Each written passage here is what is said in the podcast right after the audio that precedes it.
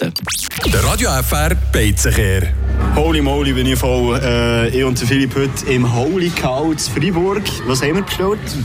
Äh, es gibt zwei äh, Beef Cheeseburger. Irgendetwas. Big Cheese heisst Big sie. Cheese heissen sie hier. Ja, ja, ich habe schon viel von dieser heiligen Kuh gehört. Von dieser neuen Kette hier in der Schweiz. Mir dann immer gedacht, kann brauchen. Also neu, neu. Also im Schluss, gell? Für mich neu, gell? Das gibt es auch schon ein paar Jahre, glaube ich, mittlerweile. Aber ich habe viel von dieser gehört, von dieser Holy Cow, von dieser Kette und habe mir immer gedacht, ja, braucht es jetzt wirklich noch eine, so eine Fast-Food-Kette mehr hier in der Schweiz?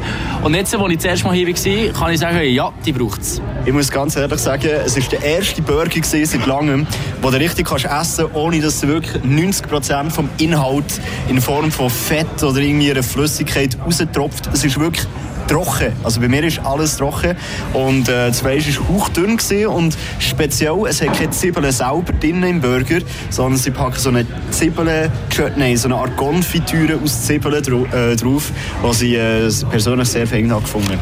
Ja, eben, ja, der hat gedacht, es gibt jetzt irgend so Big Mac, Whopper, Sub, irgendetwas da, wo daherkommt, so ein Standard-Burger. Aber tatsächlich, das Brötchen habe ich wirklich geil gefunden. Kann ich gerade so sagen, wie es ist. Ist grösser als der Inhalt. Ja.